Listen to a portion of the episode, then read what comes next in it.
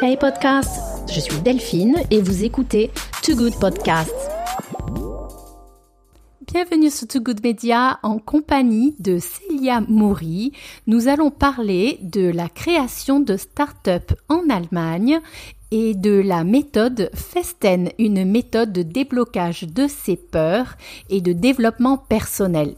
Je laisse tout de suite la parole à Célia Maury pour nous parler de son expérience hyper enrichissante de création de Doctolib en Allemagne avec Stanislas Niox-Chateau, un entrepreneur français de succès. N'oubliez pas de vous inscrire à la chaîne Too Good Media sous iTunes, ou Spotify pour ne rien rater de nos interviews avec des personnalités françaises et italiennes qui vous parlent de digital, de mode ou d'art. À très vite! Et Stanislas Nocciato, c'est vrai que c'est quelqu'un qui est qui est assez fascinant parce qu'il a une il a une force de travail qui est euh, qui est incroyable et d'autre part euh, c'est quelqu'un qui euh, qui est d'une détermination sans faille. Donc euh, pour moi, ça a été aussi très très formateur de de travailler avec lui et de travailler pour lui parce que euh, en termes euh, entrepreneuriaux, c'est vraiment c'est vraiment quelqu'un qui, qui est assez époustouflant à, Delphine et vous écoutez Too Good Podcast. Aujourd'hui, nous retrouvons sur Too Good Media Célia, que je suis très heureuse d'accueillir pour parler d'un sujet qui intéresse de très nombreux auditeurs, qui est le sujet de la mental health. Donc, pour présenter très brièvement Célia avant de lui donner la parole, Célia est une jeune Française qui vient du sud de la France, de la région toulousaine, et qui est installée depuis euh, plus de sept ans, je crois, en Allemagne, euh, où elle est arrivée pour fonder euh, Doctolib en Allemagne, une start-up dans le secteur médical, et euh, elle a utilisé cette expérience de création de start-up pour se lancer euh, sa propre activité d'entrepreneur, une double activité d'entrepreneur même, comme elle va nous raconter.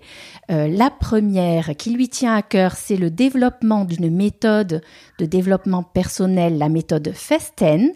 Et comme deuxième casquette, l'accompagnement des entrepreneurs de jeunes start-up qui veulent s'installer en Allemagne, comme elle l'a fait avec Doctolib. Bonjour Célia. Bonjour. Je suis très contente de t'accueillir. Ben, merci pour l'invitation. Donc Célia, raconte-nous tout depuis le début. Euh, comment euh, cette idée d'expatriation en Allemagne est arrivée euh, et, et, quel rôle tu as joué dans le développement d'une start-up très connue, Doctolib? Oui, euh, alors en fait, euh, comme tu l'as mentionné au, tout début, je viens de la région toulousaine. C'est une région dans laquelle euh, très peu de personnes parlent allemand ou même décident d'apprendre l'allemand. Et, pour moi, ça s'est fait un petit peu au, hasard de la vie parce que lors d'un déménagement, en fait, ma mère m'a inscrite dans une classe en allemand puisque je devais intégrer un nouveau collège. Et, euh, et, en fait, du coup, j'ai pas du tout eu le choix. C'est-à-dire qu'elle est rentrée le soir en me disant, bah écoute, tu vas faire de l'allemand. Euh, je dis mais que, quelle drôle d'idée. Et, euh, et, en fait, je n'avais pas le choix. C'était trop tard. J'étais inscrite. Dans le sud de la France, on fait plutôt espagnol ou italien maintenant. Exactement. Donc euh, j'ai commencé l'allemand euh, assez classiquement en, sixième en fait, enfin à l'école. Et puis euh, je me suis rendu compte assez rapidement que déjà c'était une, une langue qui me plaisait beaucoup. Pas que je la trouve très belle comme la langue italienne par exemple, mais je la trouvais assez rigolote et assez assez loin de, des repères que je connaissais. Donc ça m'a beaucoup plu. Et puis, ben, comme tu le dis, euh, c'est une région dans laquelle on n'a pas trop tendance à apprendre l'allemand. Et du coup, j'ai eu la chance d'avoir des, euh, d'avoir des profs qui étaient euh, non seulement passionnés par, par cette langue et par ce pays, mais qui en plus nous ont un petit peu donné euh, cette passion-là. Et c'est des gens qui étaient très engagés et qui nous ont permis de partir en Allemagne quasiment tous les ans. Et du coup, ben, tout simplement, le, fait d'aller voir un, autre pays, de rencontrer des gens, d'aller voir un petit peu le, les villes, la culture, etc., ben, ça m'a, totalement ouvert à, à la culture allemande. Et euh, donc ça, c'est la première chose par rapport à la langue. Et puis euh, ensuite, j'avais envie d'intégrer Sciences Po côté français parce que je savais pas trop ce que je voulais faire et je savais que c'était une école qui était euh, à la fois assez réputé et en même temps qui, qui fermait euh, que les portes scientifiques, qui étaient des portes qui ne m'intéressaient pas forcément. Et, et en fait, j'ai eu la chance de faire le, le parcours binational de Sciences Po à Bordeaux. Et donc, nous étions en fait en partenariat avec l'Allemagne. Et du coup, sur les cinq années que j'ai fait à Sciences Po, euh, j'ai alterné tous les ans entre la France et l'Allemagne.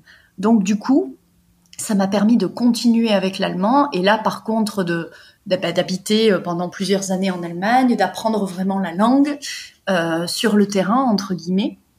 Donc ça, c'est c'est ce qui m'a un petit peu amené en Allemagne. Et puis au gré euh, des stages, des rencontres personnelles, etc., j'ai décidé de, de continuer l'aventure après mes études. Et j'ai eu un, premier job euh, dans, le, dans la communication euh, et, plus exactement le conseil en communication et stratégie à Munich. Et puis, suite à ça, donc j'ai eu la chance d'intégrer Doctolib. Et donc, comment ça s'est passé? Ben tout simplement, Doctolib recherchait un, en profil un petit peu franco-allemand, justement pour euh, pour venir euh, pour venir outre-Rhin. Et donc, euh, on est entré en contact comme ça parce que moi, ça faisait plusieurs années que j'étais déjà ici et que j'avais une, une bonne connaissance du marché. Et voilà, donc du coup, ça s'est fait assez rapidement finalement parce que moi, de mon côté, j'ai eu la chance de, de rencontrer ces gens qui sont des, des, passionnés par leur sujet, qui ont un, et d'ailleurs, l'équipe Doctolib, en fait, euh, euh, je ne connais pas hum, particulièrement l'origine de, la création de la société. C'est quel profil de, euh, d'entrepreneurs qui ont créé Doctolib? Bah alors Stanislas, Stanislas Château, qui est le qui est le CEO, est quelqu'un en fait qui qui a fait HEC, euh, un petit peu comme plusieurs euh, membres du, euh, du staff. Donc c'est essentiellement des gens qui ont fait école de commerce.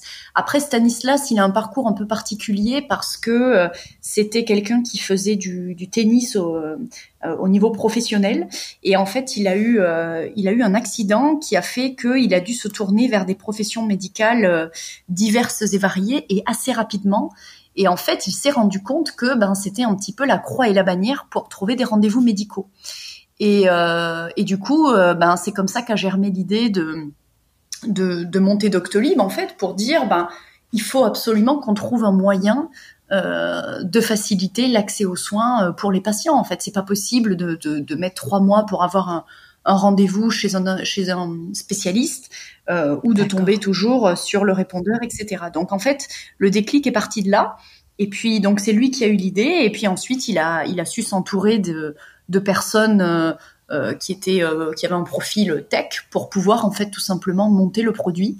Et donc c'est c'est parti de là. Donc c'est c'est des gens qui sortent d'école de commerce et et Stanislas Noxiato, c'est vrai que c'est quelqu'un qui est qui est assez fascinant parce qu'il a une il a une force de travail qui est qui est incroyable et d'autre part c'est quelqu'un qui qui est d'une détermination sans faille. Donc euh, pour moi, ça a été aussi très très formateur de de travailler avec lui et de travailler pour lui parce que euh, en termes euh, entrepreneuriaux, c'est vraiment c'est vraiment quelqu'un qui, qui est assez époustouflant à, voir et, et, à suivre quoi.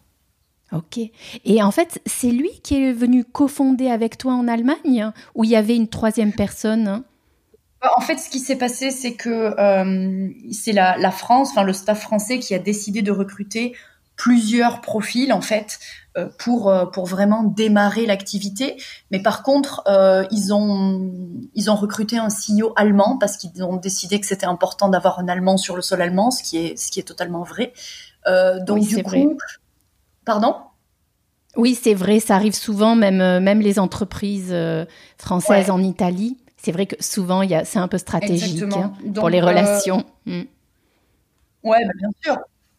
Bien sûr, c'est normal de prendre quelqu'un qui, qui, maîtrise parfaitement la langue, qui a la connaissance du marché, qui a aussi les contacts nécessaires pour, euh, pour le début, parce que c'est euh, crucial dans, dans ce genre de, de fondation.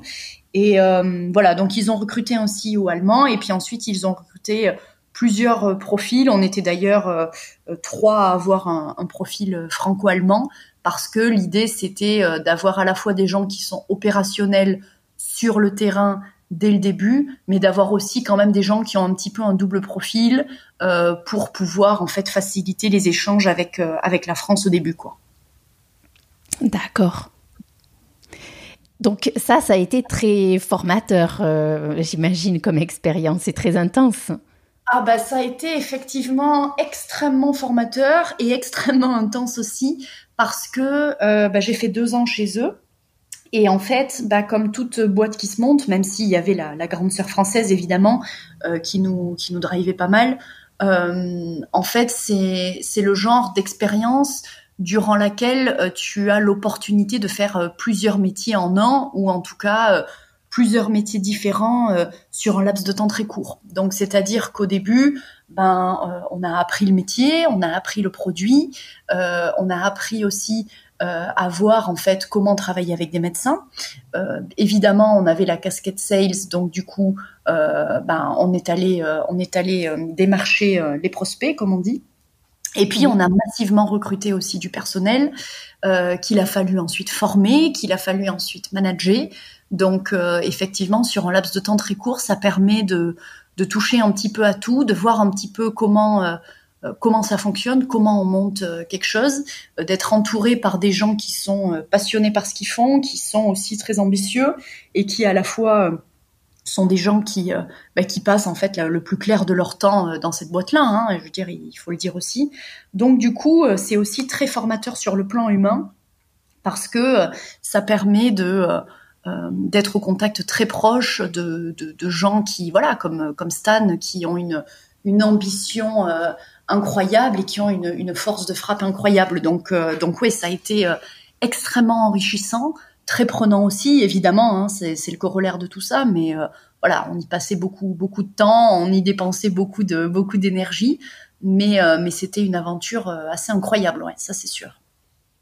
Et finalement, la, la partie la plus, qui a été la plus difficile, est-ce que le cas allemand a été un cas à part? En fait, ce qui s'est passé, alors il y a deux choses. je pense qu'il y a la préparation en amont et puis il y a la réalité du terrain en termes de préparation en amont, euh, l'idée, en fait, bah, d'ailleurs, c'est ce que c'est ce que je fais aujourd'hui euh, pour pour d'autres entreprises, euh, c'est euh, c'est d'aller regarder un petit peu l'état du marché, donc évidemment en termes de concurrence, mais aussi en termes de marché en lui-même, c'est-à-dire en termes de comment fonctionne ce domaine-là, en l'occurrence le domaine de la santé en Allemagne, comment fonctionnent euh, les médecins. Comment est-ce qu'ils sont organisés Comment est-ce qu'ils travaillent et de ça, en fait, on va en déduire une stratégie bien précise et puis des KPI aussi à, remplir, etc.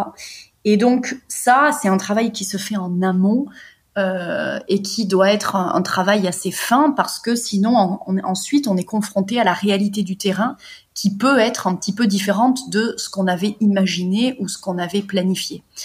Et donc, en fait, nous, c'est un petit peu le, la problématique qu'on a eue parce que euh, bah parce que le terrain allemand est quand même très différent du, du, terrain français, malgré le fait que ce soit deux pays limitrophes. C'est quelque chose que je répète beaucoup, mais on a quand même énormément de, de, différences culturelles et de différences de travail. Donc en fait, oui, tu as écrit un très bon article là-dessus que je recommande sur LinkedIn, l'article de Célia sur les différences euh, entre l'Allemagne et la France et, et, et c'est vrai que tout en étant des cousins, en fait, en Europe, chaque pays est très différent. Donc, je suis vraiment admirative de votre réussite parce que c'est compliqué hein, d'adapter euh, une stratégie à un autre pays européen. Ouais, exactement. Et puis du coup, nous, quand on est quand on est arrivé sur le terrain, on a été confronté donc à, à ça. Et euh, et en fait, ce qui a été euh, ce qui a été un petit peu compliqué, euh, je pense que ce qui a été le plus compliqué finalement, ça a été et ça a pris des mois et des mois, ça a été en fait de faire comprendre aux Français que l'Allemagne n'était pas la France et que donc il allait, il allait falloir adapter beaucoup plus le produit, euh, la stratégie, la manière de vendre, etc. Et ça, ça a été un, ça a été un petit peu, euh, un petit peu compliqué en interne parce que euh, même si on était plusieurs profils franco-allemands, euh, ben c'est pas toujours évident à, à, à comprendre quand, quand on n'y est pas ou c'est pas forcément évident à, à adapter aussi dans, dans l'urgence. Et je vais clair. Puis aussi les modèles économiques les modèles économiques qui sont qui sont pas les mêmes en fait. Euh, donc ce qui peut très bien marcher commercialement en France, ouais. Euh, voilà, peut être décalé par rapport au marché euh, dans un autre et, pays. Et puis, enfin, je vais peut-être te donner un, un, petit exemple que je trouve assez représentatif, qui est un, un, mini exemple, mais qui peut avoir de grosses conséquences. c'est en fait en Allemagne, euh, quand tu fais du commerce et que tu décides de contacter des, prospects, donc des gens avec qui tu as envie d'entrer en contact pour leur parler de, ton produit, euh, l'allemand est une langue très formelle, très directe et très formelle. Et en France, euh, on est beaucoup plus sur une communication qui va être indirecte et interpersonnelle. Du coup, euh, si je traduis ça par rapport à, notre exemple, euh, en France, tu as beaucoup de, de start-up ou de start-upers qui envoient des mails à leurs prospects en disant euh, salut, je m'appelle Guillaume, je suis, je travaille pour telle boîte, on a telle solution, c'est génial, est-ce qu'on pourrait se rencontrer? Le problème, c'est qu'en Allemagne, si ne serait-ce que de dire salut, je m'appelle Guillaume, etc., ça ne fonctionne pas comme ça. C'est-à-dire qu'il faut être beaucoup plus formel, il faut avoir la formule de politesse de mesdames, messieurs, etc., etc. Et on peut pas avoir un ton aussi léger qu'on peut avoir en France, même si on est une start-up et même si on se veut euh, jeune, cool euh, et de la nouvelle génération qui va faire du commerce. En fait, c'est pas possible. Et du coup, enfin, en tout cas, pas dans le domaine de la santé. Et donc, du coup, c'est un exemple minuscule, mais qui peut avoir des répercussions énormes parce que si on décide d'écrire à un établissement de santé pour les contacter pour leur parler de notre solution et qu'on commence le mail en disant salut, je m'appelle Célia, etc. En fait, on va juste pas du tout passer la première barrière, quoi. Donc du coup, ça va nous fermer entre guillemets l'accès potentiel à ce prospect-là. Tout ça pour une histoire de quelques lignes et de ton en fait euh, dans, dans, la formulation euh, du mail. Donc voilà, c'est des, des, toutes petites choses. Bah, bien sûr. Il faut prendre en compte qu'on peut et qu'on doit anticiper en, en amont et puis à laquelle de toute façon il y a des, il y a des choses euh, voilà qu'on peut anticiper il y en a d'autres euh, qu'on découvre euh, qu'on découvre sur le tas et, et, nous ça a été le cas aussi pour pour beaucoup de choses chez Doctolib mais en ça aussi que c'est extrêmement enrichissant parce que ben ça veut dire que on a plein de petits problèmes à régler mais une fois que chaque problème est réglé ensuite on le sait pour la vie quoi donc donc voilà mais c'est clair. Donc c'est précieux. Ce sont des conseils précieux, en effet, que tu donnes euh, aux jeunes entreprises qui abordent ce marché. Euh, il, faut, il faut en effet comprendre comment fonctionne. On ne peut pas arriver même avec la meilleure proposition euh, commerciale et se dire bah, je, vais, je, vais, je vais présenter mon produit et nécessairement je vais battre la concurrence parce qu'il y a tellement de il y a tellement comment dire d'aspects relationnels et humains en jeu ouais. qu'il faut les considérer au premier plan des aspects culturels et humains. Euh, et donc, vous avez résisté, vous avez, vous avez dépassé justement ces petites difficultés euh, et, ça a porté ses fruits.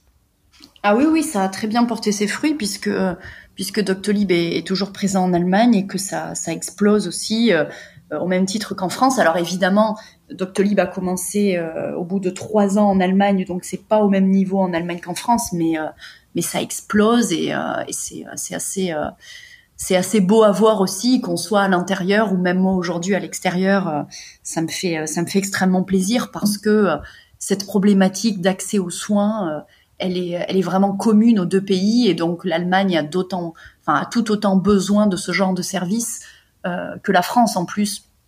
On a on a une population qui est plus grande on a des gens euh, qui qui sont plus âgés. On a aussi euh, plus de rendez-vous par médecin, euh, enfin pardon, par patient et par an qu'en France. Donc la demande, ouais, ouais, la, demande explose en termes de rendez-vous médicaux. Et, et, quel est l'environnement euh, Est-ce qu'il est propice on, a l'image qu'en Europe, c'est en Allemagne, si on a une idée de start-up à créer, c'est en Allemagne qu'il faut le faire. Est-ce que ça, c'est toujours d'actualité? Est-ce qu'il y a vraiment il y a une sorte de Silicon Valley des start-up en Allemagne? Ou, ou ça s'est rééquilibré, d'après toi, par rapport aux autres pays d'Europe? Bah alors c'est intéressant ce que tu dis parce que moi j'ai jamais entendu vraiment ça euh, dans ces termes-là. Euh, et même, j'irais même jusqu'à dire qu'on parle beaucoup en France de la Startup Nation, euh, ce qui n'est pas vraiment le cas en Allemagne. Euh, L'Allemagne est un Oui, c'est vrai, depuis Station F. Hmm.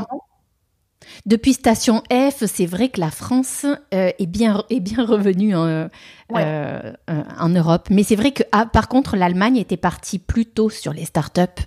Ben, je pense que ce qui, ce qui attire beaucoup en, en Allemagne, c'est que c'est un grand pays, c'est quand même la première puissance européenne, euh, donc il y a beaucoup d'argent. Et puis en plus, Berlin est aussi devenu un, un hub startup euh, il y a quelques années parce que ça, c'est une des rares capitales européennes qui était aussi bon marché.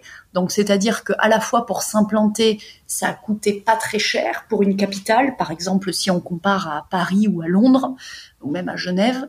Euh, et puis, euh, les salaires n'étaient pas très élevés non plus jusqu'à il n'y a pas très très longtemps.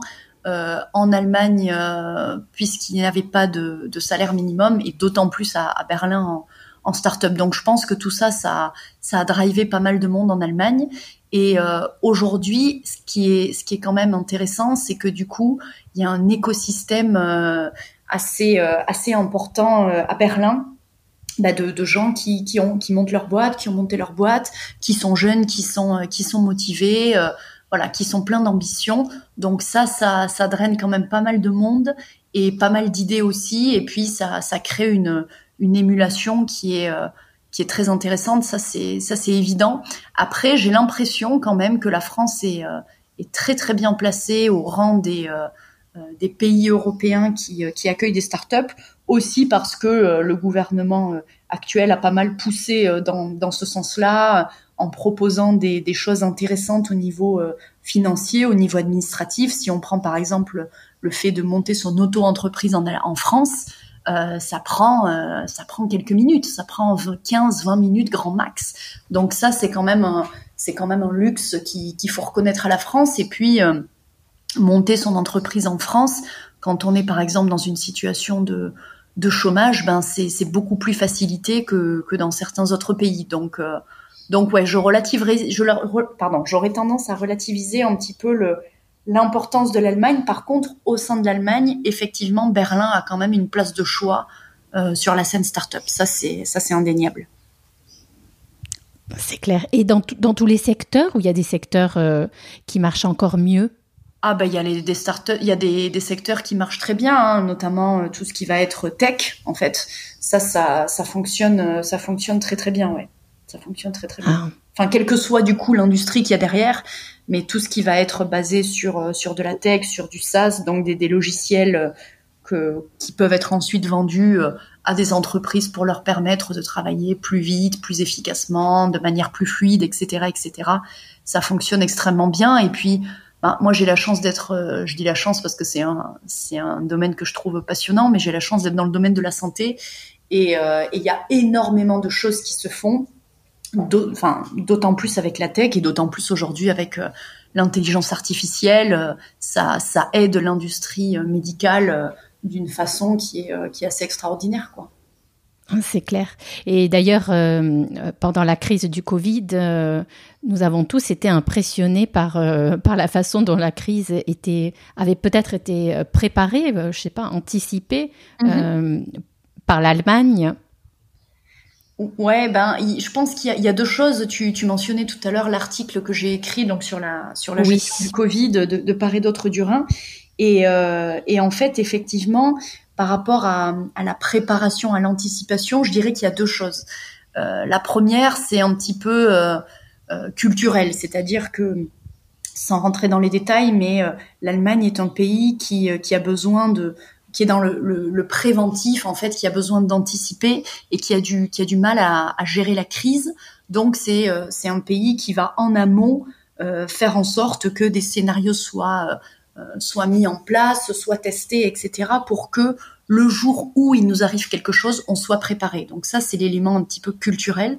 Et puis ensuite, ben, il y a un élément euh, il y a un élément économique évidemment, c'est que l'Allemagne se porte mieux, que la France, c'est indéniable. Et puis euh, l'Allemagne a un système de santé euh, qui va en fait euh, être plus fort et qui du coup va de base mettre plus d'argent, par exemple, dans des machines. L'Allemagne est un pays qui qui est assez à la pointe en termes de, de technologie médicale.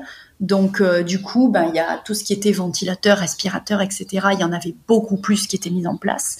Et puis les lits aussi dans les soins intensifs, il y en avait beaucoup plus qu'en France.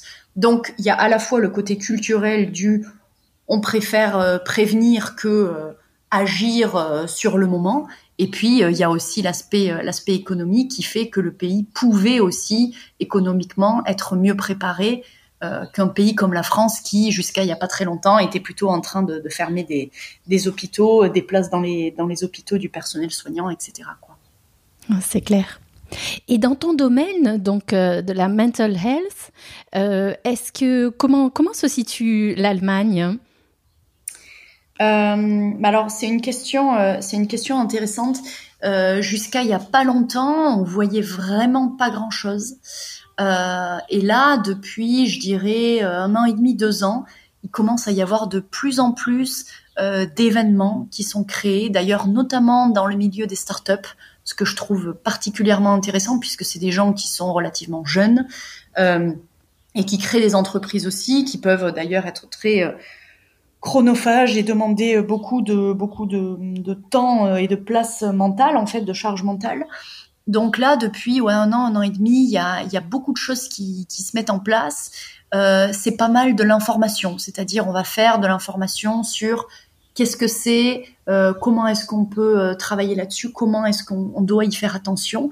Et puis de là émerge pas mal justement de, de start-up qui euh, euh, qui sont sur ces thématiques. Je pense par exemple à Selfapi, qui est une application euh, euh, qui permet un petit peu, dans le cadre professionnel comme dans le cadre privé, de faire un petit check-up entre guillemets pour savoir un petit peu où est-ce que est-ce qu'on en est, où est-ce qu'on se situe en termes de, santé mentale. Euh, donc il y a de plus en plus de choses qui se mettent en place. Il y a des petits réseaux qui se montent. Euh, là, je vais euh, je vais parler dans, dans quelques jours avec avec la, la, fondatrice de Deep Talk, qui est en fait une une plateforme. Euh, enfin, à la base, c'était des, conférences euh, euh, in situ, et puis là, avec le Covid, ça se fait de plus en plus en ligne. mais c'est une plateforme qui qui permet de parler avec différents experts de cette thématique-là pour que chacun apporte un petit peu son regard, son expérience, etc. Donc c'est des choses qui sont assez intéressantes, qui se mettent en place. Et puis ce que ce que je remarque aussi en Allemagne depuis, euh, bah, depuis que j'ai commencé à bosser chez Doctolib, c'est que je trouve que l'Allemagne est un pays qui est, en, avance par rapport à la France sur ces thématiques-là. J'ai eu l'occasion aussi, euh, euh, avant de monter ma boîte, de travailler dans une, clinique de jour, une clinique psychosomatique, qui accueillait des gens qui étaient en situation de burn-out, de stress post-traumatique par exemple. Et c'était une clinique qui travaillait beaucoup avec la médecine intégrative, donc c'est-à-dire le corps, mais aussi l'esprit, et le cœur d'ailleurs. Euh, et donc l'idée, c'était un petit peu de, voir en quoi les maladies qu'on peut développer au niveau corporel sont intimement liées à notre santé mentale en fait. Et donc ce genre de structure euh, existe beaucoup moins en France qu'en Allemagne. Donc je pense qu'il y a une, certaine euh, avance euh, de l'Allemagne par rapport à la France sur cette thématique-là. Ça c'est euh, ça c'est indéniable. Après euh, ce, qui est, ce qui est commun aux, deux pays, selon moi, euh, c'est quand même le retard général qu'il peut y avoir entre, euh, comment on appelle ça en français, la awareness, en fait, le, fait d'être conscient que la santé, c'est pas que la santé physique, mais que c'est aussi la santé mentale. Et ça, dans les deux pays, c'est quand même quelque chose qui est assez difficile à, bah, faire entendre parce que ça fait des, années, des décennies que les gens ont compris que c'était important de, de s'occuper de son corps, que c'était important de faire du sport, que le, le corps c'était le véhicule qu'on avait pour, pour toute notre vie et que donc, eh ben, comme une voiture, il fallait euh, mettre de l'essence, il fallait regarder un peu euh, les niveaux d'huile, il fallait, euh, bref, faire un peu de ménage, etc. Donc ça, c'est quelque chose qui est acquis dans les deux pays depuis très longtemps. Par contre, euh, la santé corporelle, ben, c'est que 50% de notre santé, parce que notre santé mentale, c'est aussi 50%. Et donc là, effectivement, l'Allemagne est un petit peu plus en avance par rapport à la France, mais je trouve que les deux pays euh, sont encore dans des, dans des dynamiques où euh, une, part non marginale de la population ne va pas penser à sa santé mentale, ne va pas avoir le réflexe de mettre des choses en place si elle ne se sent pas bien, alors que le jour où on a euh, un problème par exemple, je sais pas, moi, un problème cutané, on va directement aller voir un dermato. Le jour où, par contre, on va se sentir affaibli depuis quelques semaines, où on va avoir des difficultés avancées, etc., il y a beaucoup moins de gens qui ont le réflexe d'aller d'aller vers des experts de, de ce domaine-là, en fait. Donc ça, c'est quelque chose qu'on remarque.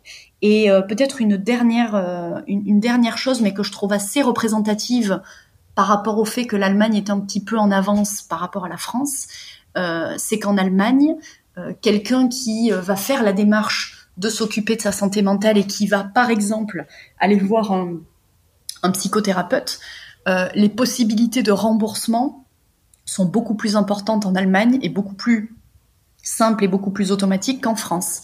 Euh, en France, euh, aux dernières nouvelles en tout cas, euh, les, psychothérapies ou les thérapies de manière générale n'étaient pas remboursées par la sécurité sociale. Donc ça veut dire qu'il y a aussi une barrière à l'entrée côté français parce que ben ça demande un investissement en temps, en énergie, mais aussi en argent, et que ben du coup ça ferme aussi la porte à, à ceux qui ont peut-être pas l'argent à investir là-dedans, tout simplement quoi. Donc je trouve que de toute façon, tout ce qui va être euh, texte de loi et, comment dire, le, point où ça en est dans un pays, c'est généralement assez représentatif. Et maintenant, est-ce que ça va être d'abord la loi qui va passer et ensuite qui va changer les mentalités, ou est-ce qu'on attend que les mentalités changent pour changer la loi? En général, c'est plutôt euh, les mentalités qui font bouger les lignes. Donc du coup, je pense que ça va encore prendre un petit peu de temps euh, côté français, quoi.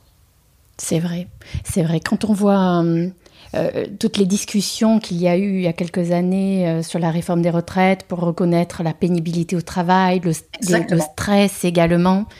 Euh, ce sont vraiment des symptômes du fait d'une société qui, qui, a du mal à appréhender cette dimension-là. Oui, exactement.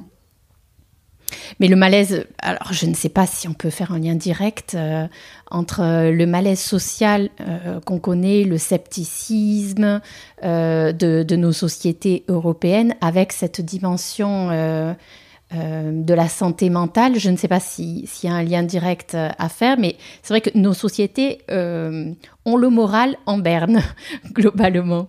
Ouais, ouais, ça c'est ça c'est évident, et que ce soit que ce soit la, la France ou l'Allemagne ou ou d'autres pays d'ailleurs autour. Hein. Euh, toi, tu, tu, es en, tu es en Italie, représentante de, de l'Italie en, en, Europe. Euh, je pense aussi que euh, euh, là, on a quand même vécu des, des, mois et même des années euh, assez difficiles, que ce soit avec le Covid évidemment ces derniers temps, que ce soit avec, comme tu disais, la réforme des retraites en France. les attentats, enfin il y a quand même eu beaucoup de choses qui, ont, qui ont pas mal plombé entre guillemets les gens. Le moral. Exactement. Et, euh, et, c'est aussi ça euh, qui, est, qui est important aussi, c'est que, euh, comme je dis souvent, il n'y a, y a, pas de rebond sans, sans fond en fait. Donc c'est quand ça va, c'est quand ça va pas bien qu'on commence à se poser des questions et que ça commence à devenir intéressant. Et je trouve que la période du, du confinement en France, en tout cas, a été en partie, ça n'a pas été que ça évidemment, mais ça a été en partie bénéfique euh, sur ce point-là parce qu'il y a beaucoup de gens qui se sont retrouvés tout à coup à bosser depuis chez eux ou à ne pas pouvoir bosser malheureusement, mais qui du coup ont eu l'opportunité d'être seuls, d'être chez eux et de se poser et de se poser aussi peut-être des questions de ben euh, pourquoi est-ce que j'ai le moral en berne? Est-ce que c'est dû à des choses extérieures? Est-ce que c'est dû à moi? Euh, Est-ce que la situation dans laquelle je suis aujourd'hui me convient? Et, si, et sinon, euh, qu'est-ce que j'aimerais en fait mettre en place quoi? Donc ça, c'est euh, quand même une, bonne nouvelle dans la évidemment très mauvaise nouvelle de, de, cette pandémie, mais je pense que ça a permis à certaines personnes de, de prendre un peu le temps de, de se poser des questions et donc un petit peu d'ouvrir cette fenêtre vers, vers la santé mentale. Quoi. Et la santé mentale, quand on dit comme ça, ça fait toujours un petit peu bizarre et je trouve que c'est c'est un mot qui évidemment c'est de plus en plus à la mode mais c'est un mot qui est pas très c'est pas très aguicheur ça donne pas trop envie la santé mentale alors qu'en fait c'est rien d'autre que de se dire ben je suis bien dans mon corps ok c'est cool euh, et est-ce que je suis bien dans ma tête aussi? Est-ce que ça va? Tout simplement quoi et développement personnel, est-ce que c'est, euh, est-ce que ça serait un terme plus approprié ou encore c'est, euh, comment dire, euh, c'est peut-être, c'était très employé dans le, dans le milieu plutôt de l'entreprise, mhm. de la formation du, du, personnel, le développement personnel. Est-ce que ça peut s'appliquer à soi, prendre soin de son corps? Oui, alors ben la, la, différence entre pour moi entre la santé mentale et le développement personnel, c'est qu'effectivement le développement personnel, il peut aussi passer par des activités qui vont être essentiellement physiques euh, ou par exemple même de création. Euh, là où la santé mentale, ça peut passer aussi par le physique et par la création, mais on parle quand même bien de ce qui se passe dans la tête.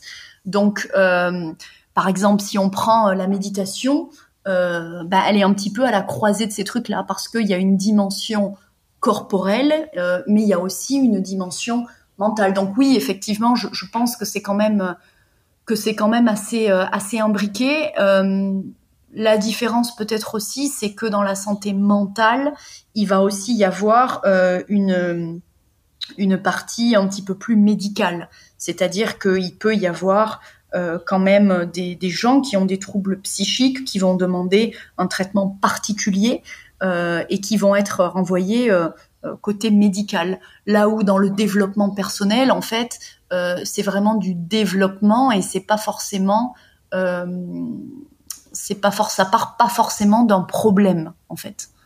Voilà ou d'une problématique. Enfin je sais pas si c'est si c'est très clair. Si si si c'est très clair et, donc, euh, toi, tu, t'es, tu, as, tu, as, tu as décidé de te consacrer au développement d'une, d'une méthode euh, qui te tient à cœur, c'est la mhm. méthode Festen. Et euh, est-ce que tu peux nous expliquer comment tu as découvert cette méthode et, et quelle, est sa, quelle est sa spécificité, qu'est-ce qu'elle peut apporter aux gens justement? Ouais, bien sûr. Ben alors, comment j'ai découvert C'est une histoire assez simple en fait pour euh, pour des raisons euh, personnelles et familiales. J'ai décidé de d'entamer une, psychothérapie euh, il y a quelques années. Et, et donc j'ai fait ça à, raison d'une fois par semaine. Ça m'a permis de comprendre beaucoup de choses.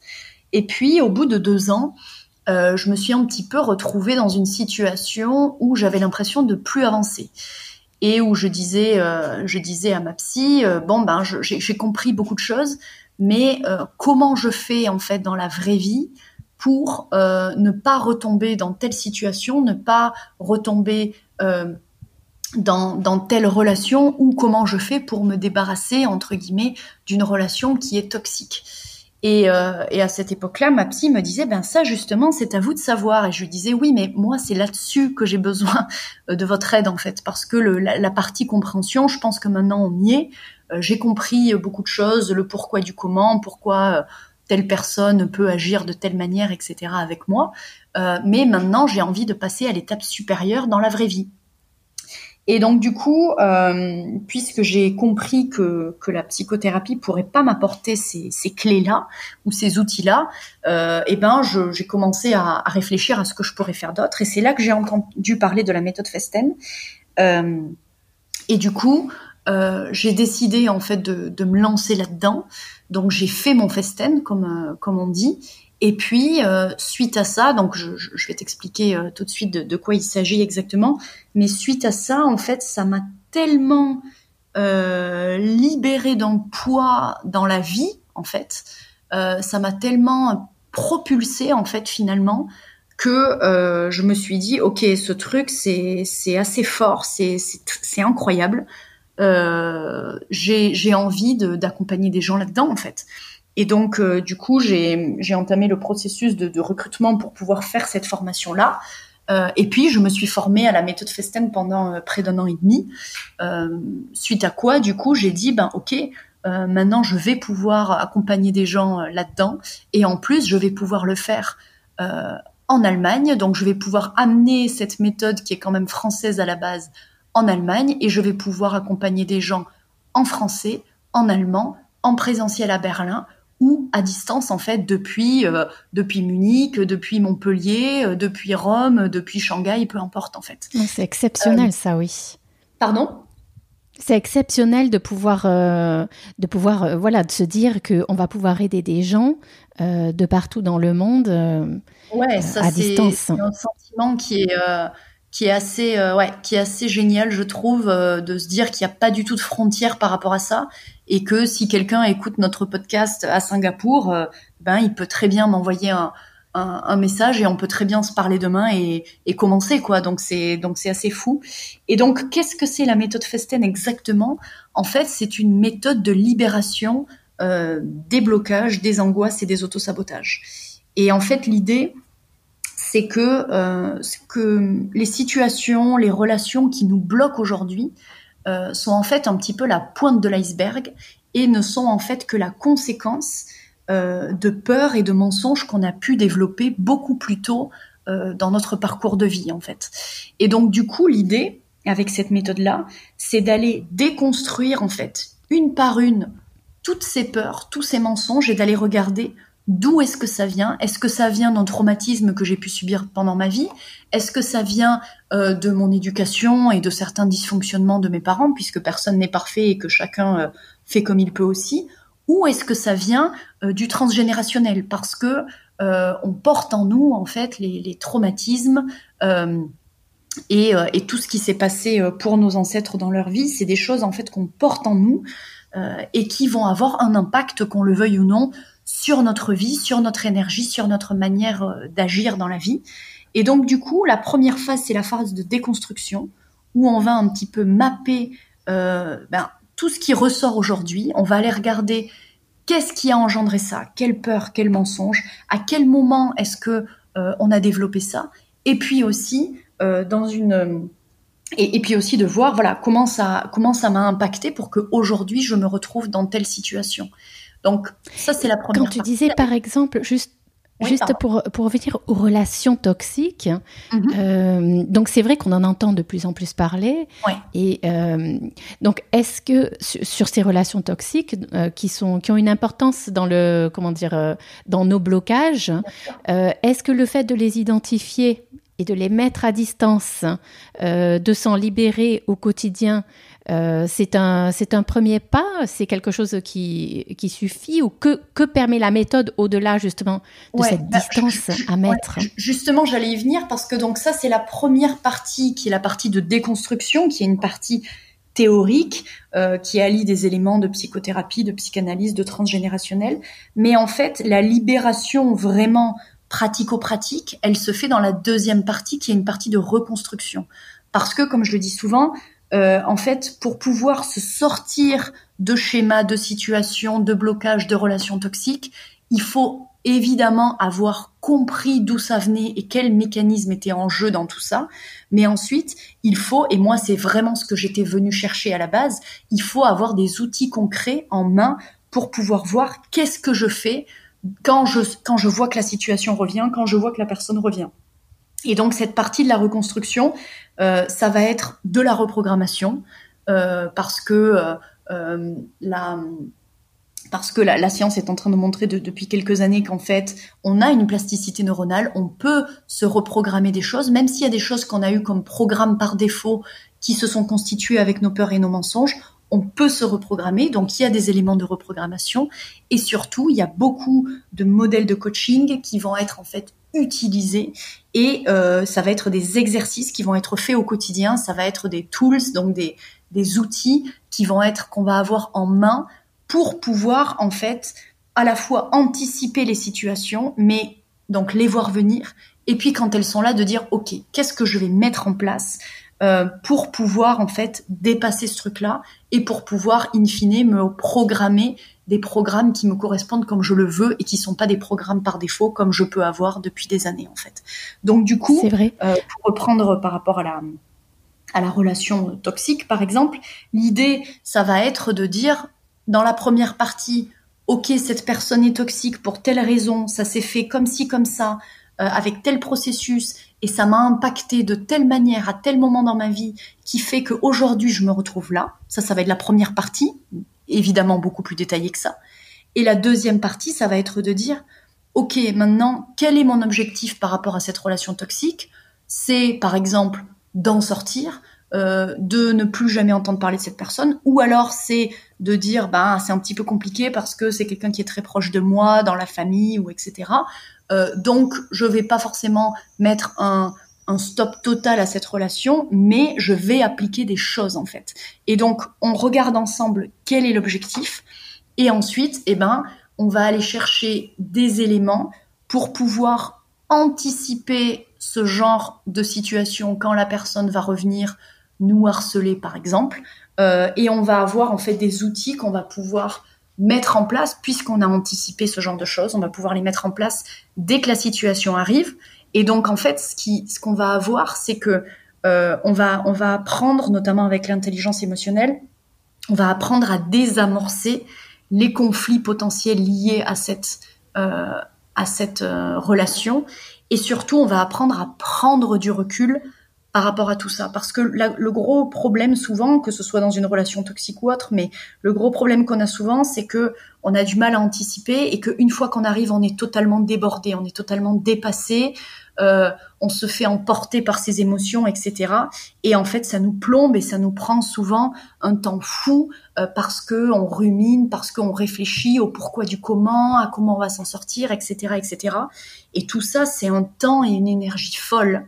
Et en fait, quand on a appris d'où ça venait, mais qu'on a aussi appris à voir les choses venir et qu'en plus on a un petit peu des armes dans les mains et qu'on sait les utiliser directement parce qu'on s'entraîne ensemble pendant de nombreuses semaines aussi évidemment, euh, et ben en fait là on va gagner à la fois euh, un temps fou parce qu'on va être capable de mettre des choses en place beaucoup plus rapidement et en même temps on va, on va gagner en énergie euh, parce que toute cette énergie qu'auparavant on aurait dépensée à se poser des questions, à ceci, à cela, etc. Et ben en fait, à partir de ce moment-là, on, on se l'épargne et donc ce réservoir d'énergie disponible, on peut l'utiliser aussi ensuite pour soi, pour des trucs positifs, pour des projets, etc., etc. Et euh, les clients qui, euh, qui adoptent cette, cette méthode, ils ont, ils ont quel âge plus ou moins? Est-ce que ce sont des gens qui justement ont rencontré des difficultés, qui donc à un certain âge se rendent compte qu'il faut qu'ils se fassent aider parce qu'ils n'y arrivent plus seuls? Ou est-ce que mhm. ça peut être euh, des, des, des jeunes justement, 20 ans, qui se, laissent, qui se lancent dans un parcours professionnel et qui donc du coup ont envie de libérer leurs énergies tôt plutôt que d'arriver en fait à la situation où ils rencontrent un mur et que justement, euh, euh, qu'est-ce bah que qu'est-ce que tu vois pour l'instant comme euh, comme client? Alors en soi, tout est possible s'il s'agit juste d'une prise de conscience. C'est-à-dire que si quelqu'un a une prise de conscience dans sa vie très tôt, qu'il a des problématiques et qu'il a envie de faire de, de s'en occuper, on peut avoir des gens qui sont très jeunes, qui sont de, de, jeunes adultes. Ça, c'est c'est pas du tout un souci. Par contre, la tendance que j'observe, euh, c'est en fait une double tendance. Je dirais qu'il y a en gros euh, la génération, comme tu le dis, des gens qui ont vécu beaucoup de choses et qui se rendent compte, qui se rendent compte au bout d'un moment que ah bah mince quand même, ça me bloque pas mal. Euh, j'ai quand même passé des années, des années à faire des choses qui me correspondaient pas, à prendre des, décisions pour les mauvaises raisons, etc. Donc ça, ça va être la génération qui est en général en fin de carrière ou euh, des gens à partir de la cinquantaine, je dirais, euh, qui sont euh, donc voilà des, gens qui ont beaucoup travaillé, qui ont beaucoup cravaché, qui qui, étaient dans une génération aussi où on leur a dit il faut travailler pour avoir de l'argent, pour s'acheter ceci, cela, etc. Et qui aujourd'hui se retournent et se disent ah mais qu'est-ce que j'ai fait je c'est pas du tout ça que j'avais envie de faire de ma vie, c'est pas du tout la direction que j'aurais voulu prendre, que j'aurais dû prendre, etc. Donc il y a quand même une une tendance de cette génération-là, de gens qui se réveillent, entre guillemets, et qui se disent Waouh, euh, j'ai déjà 50, euh, 60 ans, qu'est-ce que j'ai fait de ma vie? Et puis, il y a, et ça rejoint un peu la discussion qu'on avait tout à l'heure, mais il y a aussi la génération des, je dirais, 25-35 ans, qui est la génération Y, la génération Y, et qui du coup se pose constamment la question du pourquoi, et qui en plus a été biberonné quand même euh, à Internet euh, et qui, du coup, euh, est la génération qui est en fait ben, justement face à cet éveil en fait des questionnements du pourquoi du comment, qui veut revenir au, au sens de la vie, etc. On, est une, génération aussi à qui on a promis que faire des grandes études, ça allait nous apporter des postes à responsabilité, avec de l'argent, qu'on allait pouvoir faire ce qu'on voulait, etc.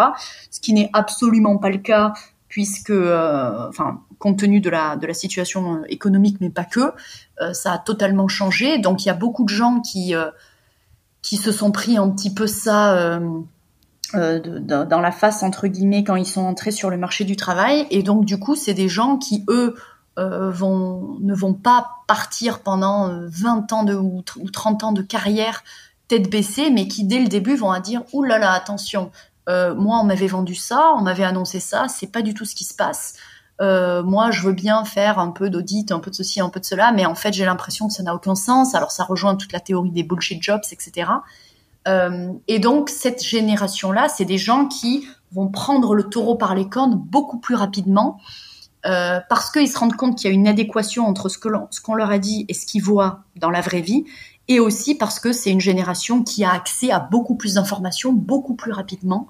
Voilà, donc je dirais que la tendance, c'est un petit peu la génération euh, qui a à partir de 50, entre 50 et 60, je dirais à peu près, qui est plutôt en fin de carrière. Et puis la génération des 25-35, et là c'est plutôt euh, ceux qui, bah, qui commencent à travailler et qui tombent un petit peu dénus par rapport à ce qu'on a pu euh, leur faire miroiter quelques années, quelques années auparavant. Donc ça c'est en termes de génération.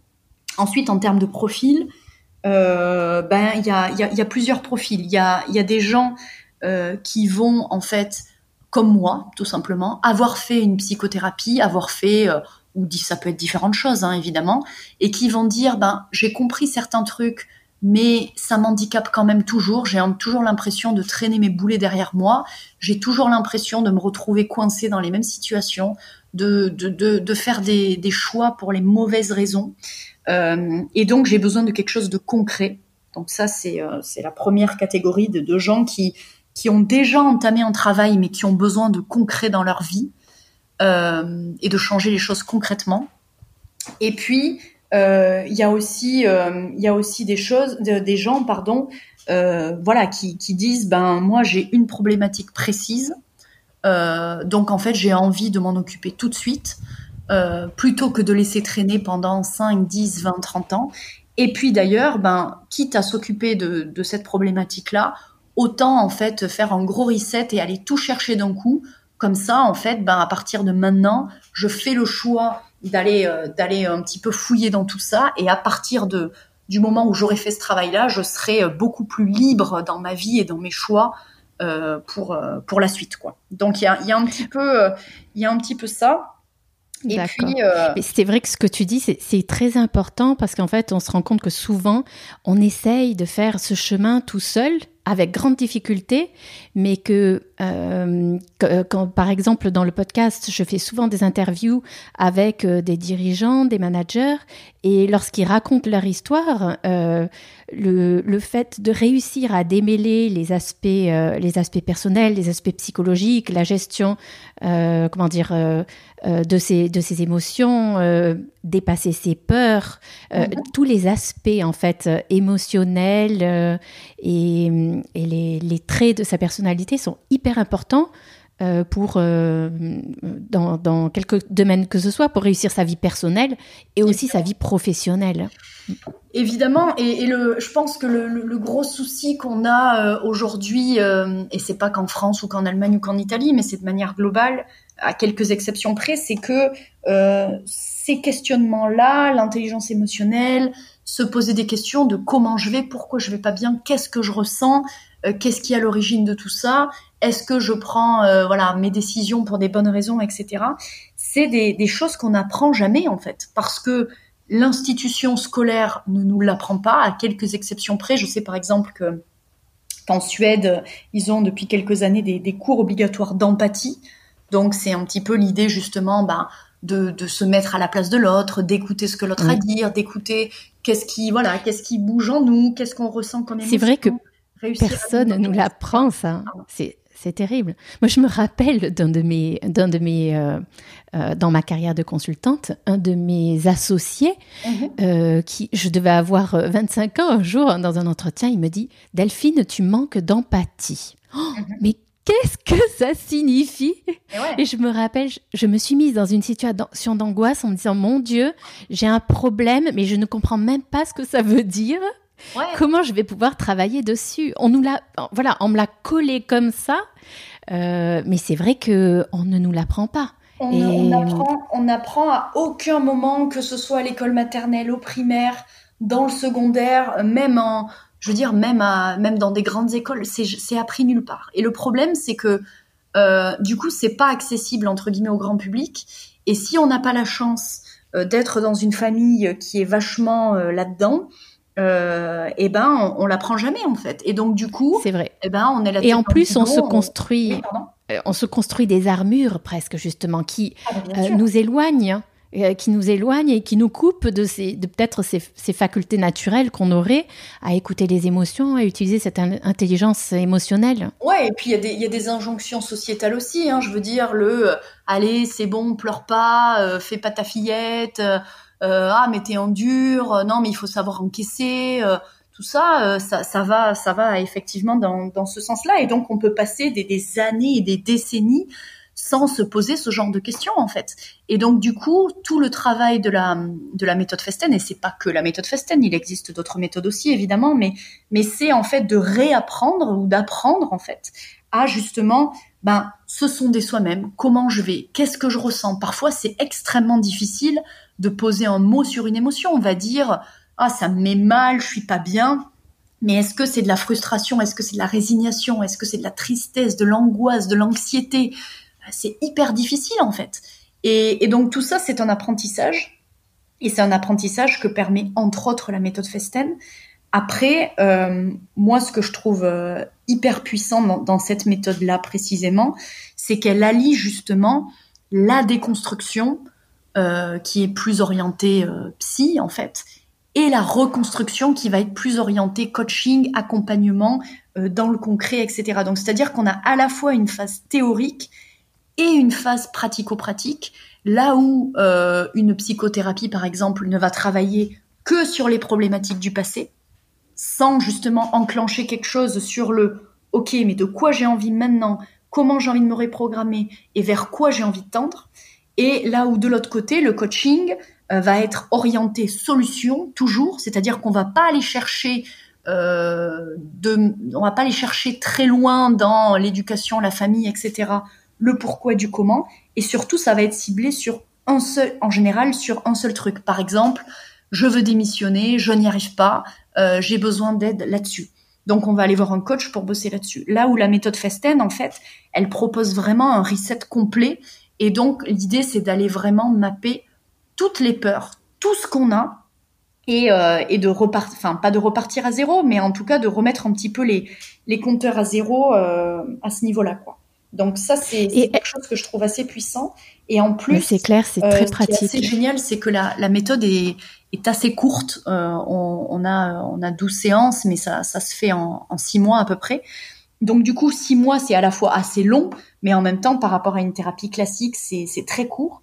Et ce qui permet d'avancer aussi vite, c'est que, bah, c'est que les choses sont dites, qu'on avance, qu'on sait pourquoi on est là, et on n'est pas dans une psychothérapie classique où la personne arrive et puis parle un petit peu de ce dont elle a envie. Euh, peut-être qu'il y a des choses qu'elle n'a pas envie d'aborder, peut-être que voilà, peut-être qu'il y a des choses qui vont prendre un peu plus de temps à sortir, etc dans la méthode Festen, c'est très pragmatique et c'est très euh, voilà, très orienté euh, travail en fait, c'est très méthodique et donc du coup on y va et c'est pour ça que je dis souvent que que ça demande que ça demande du courage quoi parce que parce que c'est pas forcément toujours des thèmes qu'on a qu'on a beaucoup abordé dans sa vie etc et en même temps voilà, il faut être prêt donc voilà il faut être Exactement, il faut être prêt euh, à, à, se livrer et à travailler et à vouloir progresser, oui. Exactement, ouais.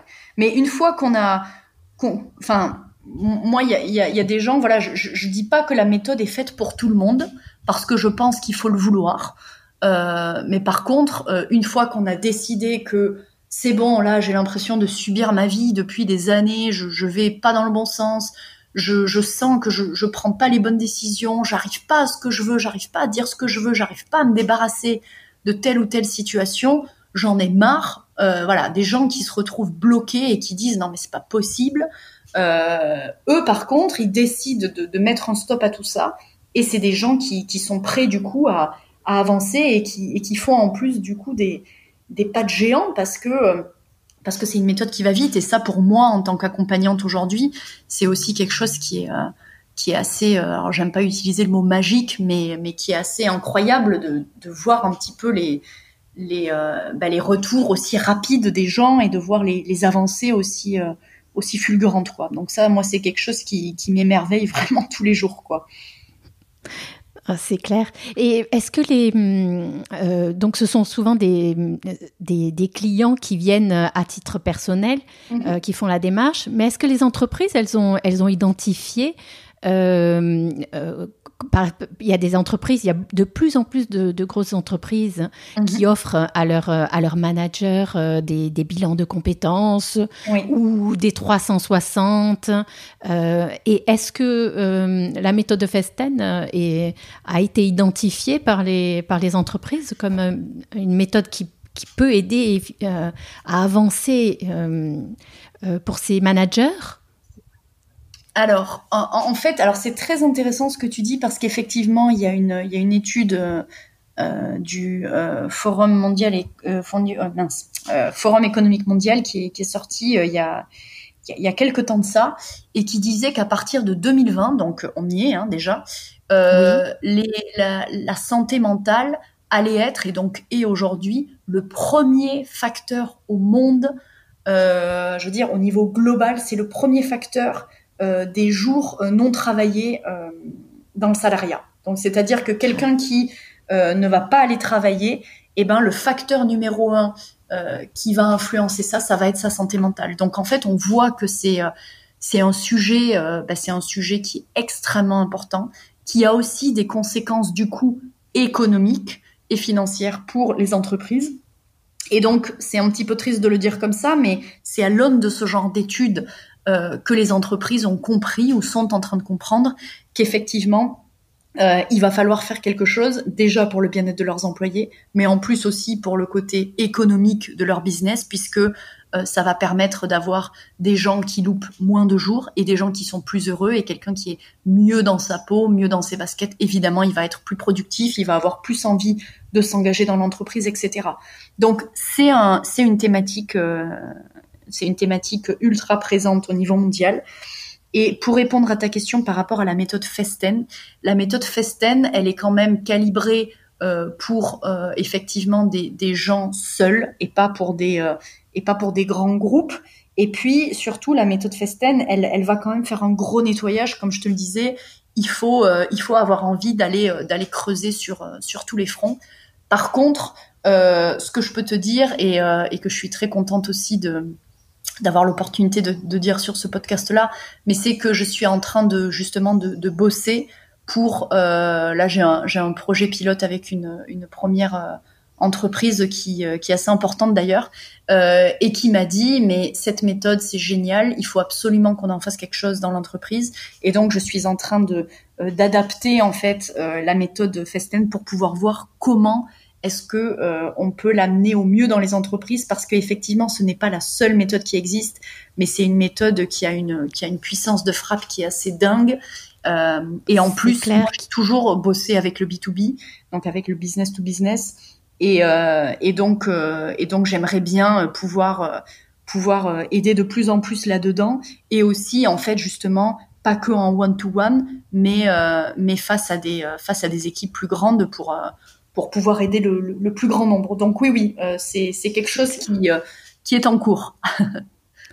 Ah, c'est clair que euh, si, si, je reviens à ma, ma formation dans, le, dans les cabinets de conseil, donc on, avait dans les années dans les années 2000 en fait, intégré dans le parcours de formation des managers, euh, chaque année des formations de développement personnel euh, qui étaient, euh, bah, par exemple, ça pouvait être formation à la PNL. Donc mhm. pendant une semaine, un stage vraiment où, où on, apprenait, on apprenait comment dire à réfléchir, à, mhm. à revenir à soi-même en fait, à sortir du cadre du travail pour revenir à soi-même et en effet travailler sur soi, progresser. Et c'était donc ça, ça, ça, datait, ça date déjà d'il y a 20 ans. Et c'était, euh, j'ai encore un souvenir euh, de ce que ces formations, le, le comment dire, euh, le, la rupture euh, avec le quotidien du travail, prendre un temps pour soi, ça m'a porté, mais c'était vraiment, c'était la première formation dans le calendrier, moi, que je, que je programmais à l'époque. Hein. Euh, et, non, et, c'est vrai que ta méthode, étant très pratique et pragmatique, sur six mois, pourrait très bien se prêter. Oui, exactement. Non, mais comme je te dis, j'ai j'ai un, une entreprise qui, qui m'a demandé justement, voilà, avec qui j'en ai longuement parlé et on est en train de mettre ça en place et, d'adapter un petit peu euh, voilà le, le, format, mais euh, mais c'est quelque chose qui me tient à cœur et encore une fois, euh, voilà, moi si si je peux aller dans ce sens-là avec des particuliers, c'est super, et si je peux aller dans ce sens-là aussi avec des groupes, bah, c'est d'autant mieux parce que parce que ça permet de démultiplier le le, le, message et la, et la force de frappe. Donc, ouais, ouais. Donc, c'est en cours. Tu, tu as l'exclusivité de l'info ah. Fantastique. Mais c'est vrai, je suis très contente de parler de ce thème avec toi parce que c'est vraiment un, thème, euh, la santé mentale, euh, euh, le, développement personnel, qui est un thème d'avenir pour la société. Et hum, je ne sais pas si, si dans tes références, le livre de, de Yuri Harari, Yuri Noah Harari, euh, c'est un de tes, de tes livres de référence, mais il parle beaucoup justement euh, de, ces, euh, de cette nouvelle frontière sur la santé mm-hmm. pour nos sociétés. C'est vraiment, on croit être arrivé au, au bout des, des, des, des, avancées médicales possibles, mais le, la nouvelle frontière est devant nous et notamment sur l'aspect mental. Ouais, tu, tu, fais référence à quel bouquin exactement de lui? Euh, Sur le vin, sur euh, l'histoire du futur, je crois que ah, c'est. Euh, Alors, je, crois que ça s'appelle l'histoire du futur en français. Mm-hmm. je, t'avoue que je ne l'ai pas encore lu, mais j'en ai, j'en ai pas mal entendu parler. mais oui, je veux dire, c'est carrément un, un, thème du futur et même du présent. Enfin, je veux dire, quand tu, quand tu vois que entre, entre les premiers symptômes de je me sens pas bien, il y a quelque chose, il faudrait que, etc. Entre les premiers symptômes et la première prise de rendez-vous chez un thérapeute qui pratique quelle que soit la méthode, mais en tout cas dans le domaine de la santé mentale, on est à 10 ans. 10 ans entre les premiers symptômes et le premier rendez-vous. Euh, qui attend 10 ans entre le premier symptôme physique, somatique de quelque chose et sur le premier rendez-vous chez un médecin euh, généraliste ou spécialisé? Personne au bout de quelques jours, quelques semaines, ou alors vraiment quelques mois, si on doit attendre un rendez-vous parce que tous les médecins sont bouqués, on s'occupe de sa santé physique. Mais la santé mentale, te rends compte, 10 ans, c'est énorme. Donc effectivement, l'idée euh, de manière collective, c'est de, faire réduire ce, ce, temps de manière drastique pour que, pour que les gens se sentent mieux. Parce que pendant tout ce laps de temps, pendant ces 10 années, eh ben, les, les, gens, ils sont, ils sont pas bien, quoi. Ils se sentent pas... Euh, alignés, ils comprennent pas leur propre leur propre comportement. Parfois, on a l'impression de traîner des boulets. C'est dur, quoi. C'est dur de de, de pas réussir à se comprendre euh, soi-même parfois, tu vois. Et je, je, pense même que les très jeunes, euh, que ce, ce besoin euh, de libérer ses énergies arrive très très jeune. Je ne sais pas, tout à l'heure lorsque, lorsque hum, tu me parlais de la, de la génération Y, j'avais envie de te, de te, demander si tu, tu, avais entendu parler de, cette, euh, de cet Américain qui s'appelle euh, Gary Vaynerchuk et euh, qui, pendant le Covid, en fait, euh, a animé. Donc, c'est un auteur de best-seller américain. Il est mhm. très souvent euh, reçu sur CNN. En fait, lui, c'est un entrepreneur à succès. Euh, d'origine, c'est un, un, immigré russe euh, qui, qui s'est fait tout seul, un self-made man, ouais. et qui en plus, euh, donc euh, comment dire, euh, il est, euh, il s'est fait tout seul. Notamment, il est très réseaux sociaux. C'est devenu un, un, gourou en fait du monde des réseaux sociaux mmh. aux États-Unis, et il a créé une relation particulière avec les jeunes. Alors. Lui, il n'aime pas justement se définir coach, il n'est pas du tout coach. Hein. Il, il, tient, il tient pourtant des grandes conférences, mais plutôt mmh. sur, sur l'entrepreneuriat. Et, euh, et, la chose, euh, donc moi, lorsque, lorsque travaillant dans les médias. Donc pour moi, c'est un peu une référence, ce type. -hmm. Et c'est incroyable, en fait, euh, de voir les interactions. Donc le gars, il a 40 ans, 44 ans. Ouais. Les interactions qu'il a avec des jeunes, des tout jeunes, hein, des Américains. Qui, qui, qui expriment en fait leur, leur combat pour trouver leur voie quand on est très très jeune, qu'on on a le poids justement de l'éducation, on a la culpabilité que nous mettent les parents sur la voie dans laquelle on doit s'engager, et donc c'est tout jeune. ils sont, il y a, y a, un échange. Il fait des, des quotidiennes en fait. il a mis en place des, des vidéos live en quotidien euh, pour répondre aux appels de ces jeunes qui sont qui cherchent en fait euh, qui cherchent leur direction. Et qui se posent énormément de questions très bah, très jeunes. Moi, c'était exactement ça. Tout à l'heure, on disait, ben l'école n'a pas fait ce taf-là. Euh, et en fait, aujourd'hui, grâce à Internet, grâce à la connexion immédiate avec le monde entier, eh ben la génération Z, en fait, comme on l'appelle aujourd'hui, elle a en fait ces, ces capacités-là d'aller vers les gens. Et du coup, pour eux, c'est beaucoup plus facile d'accès. Et en plus, ils ont la génération Y d'au-dessus qui a dit attendez, nous, on nous avait promis tel truc, tel truc. En fait, ça n'arrive pas. Donc, on a une problématique de sens. Et eux, ils arrivent après. Donc, eux, ils ont un petit peu la chance, entre guillemets, d'avoir vu ceux d'avant euh, se dire euh, attention, euh, en fait, ça se passe pas exactement comme ça. Ils ont la chance d'avoir le côté instantané d'internet et d'avoir énormément d'informations dispo partout tout le temps avec des gens notamment engagés comme cette personne-là. Donc ça c'est c'est quand même des, des éléments hyper importants à, à, prendre en compte quoi. Et puis encore une fois ces thématiques de la mental health etc bon, ça prend du temps, mais ça arrive et, euh, eux, en fait, euh, ils, arrivent au bon moment euh, pour ça, quoi. Cette génération. Exactement. C'est vrai. C'est vrai qu'on on sort en fait de la. On n'est pas du tout dans le domaine de la maladie. On est vraiment dans le domaine de la gestion d'un des aspects très importants en fait de notre être. oui, qui est qui est nos, bah, émotions, nos envies, hein, nos désirs. Exactement. C'est clair. Mm-hmm. Très bien. Mais bah, je te remercie. Je te remercie énormément Célia pour cette, euh, cette discussion qui m'a beaucoup apporté à titre personnel et j'espère euh, aux auditeurs du podcast, c'était un aspect important. J'avais envie euh, de, de, faire ce travail d'ouverture parce que parce que c'est un thème qui est essentiel pour, pour tout le monde en fait, qui est un thème qui, qui est universel. Donc je mettrai en commentaire le lien euh, d'une part avec ton article euh, sur l'Allemagne qui a eu, mais je crois, plus de 5000 likes sur LinkedIn, donc euh, qui est devenu viral sur LinkedIn. Tu es un auteur à succès qui... Et donc voilà, plus ton lien pour te contacter, c'est plutôt LinkedIn, plutôt Instagram? Alors, bah, c'est assez simple. Ça peut être sur, sur depuis mon compte Instagram, ça peut être par mon site web aussi euh, ou ça peut être par LinkedIn. Donc en fait, je suis euh, connectée à peu près partout. Euh, voilà, avec Célia Mori. Puis si tu mets les si tu mets les liens, les gens pourront euh, pourront me retrouver euh, assez rapidement. Et c'est vrai, juste pour rebondir sur sur l'article, que j'étais j'étais assez enchantée de voir à quel point ça pouvait intéresser les gens au-delà de la bulle franco-allemande en fait. Euh, et effectivement, tu as parlé des, des 5000, 5000 likes. Il y, a, il y a près de 200 000 personnes qui, qui ont, euh, qui ont vu l'article sur, euh, sur LinkedIn.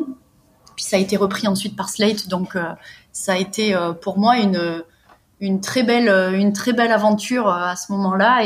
Et, ça me fait extrêmement plaisir que, que ce sujet intéresse autant de monde. Quoi. Voilà. Et puis en tout cas, je te remercie grandement pour ton invitation. Et puis je pense aussi que c'est c'est un sujet important, quelle que soit l'industrie dans laquelle on, on bosse, etc. parce que ça concerne tout le monde, en fait, et tout au long de notre vie. Donc, euh, je te remercie euh, pour, ton, pour ton ouverture et du coup aussi pour ton invitation. Super. Et j'invite aussi, je voudrais rajouter, euh, à, aller sur ton site. Euh, et tu as mis notamment en ligne un webinar euh, qui est super puissant, où tu parles des peurs et du, du, climat actuel, où tu as, en cette période de crise du Covid, donc tu as fait, tu es revenu un peu plus en détail sur, sur les peurs dans la situation actuelle. Et donc c'est une heure de webinar et c'est très puissant aussi. Bah, merci beaucoup. merci donc et à très bientôt Célia. Merci, salut Delphine.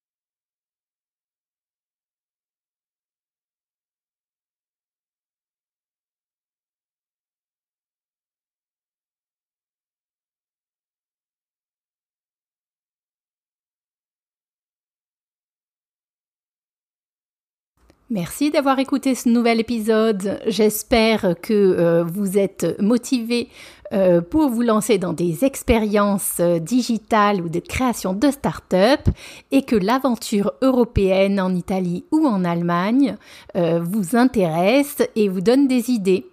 Alors, si vous souhaitez suivre toutes nos interviews avec des personnalités françaises et italiennes dans le domaine du digital, de l'art et de la mode. Ça se passe sur togoodmedia.com. Le podcast et les nouveaux épisodes, c'est sur iTunes et Spotify pour ne rien rater des prochaines interviews qui sortiront d'ici une semaine. Et en attendant, bon été. Too Good Media euh, vous alimentera très régulièrement en euh, nouveaux reportages et euh, nouveaux podcasts. À très vite. Sono Delphine e state ascoltando Too Good Podcast.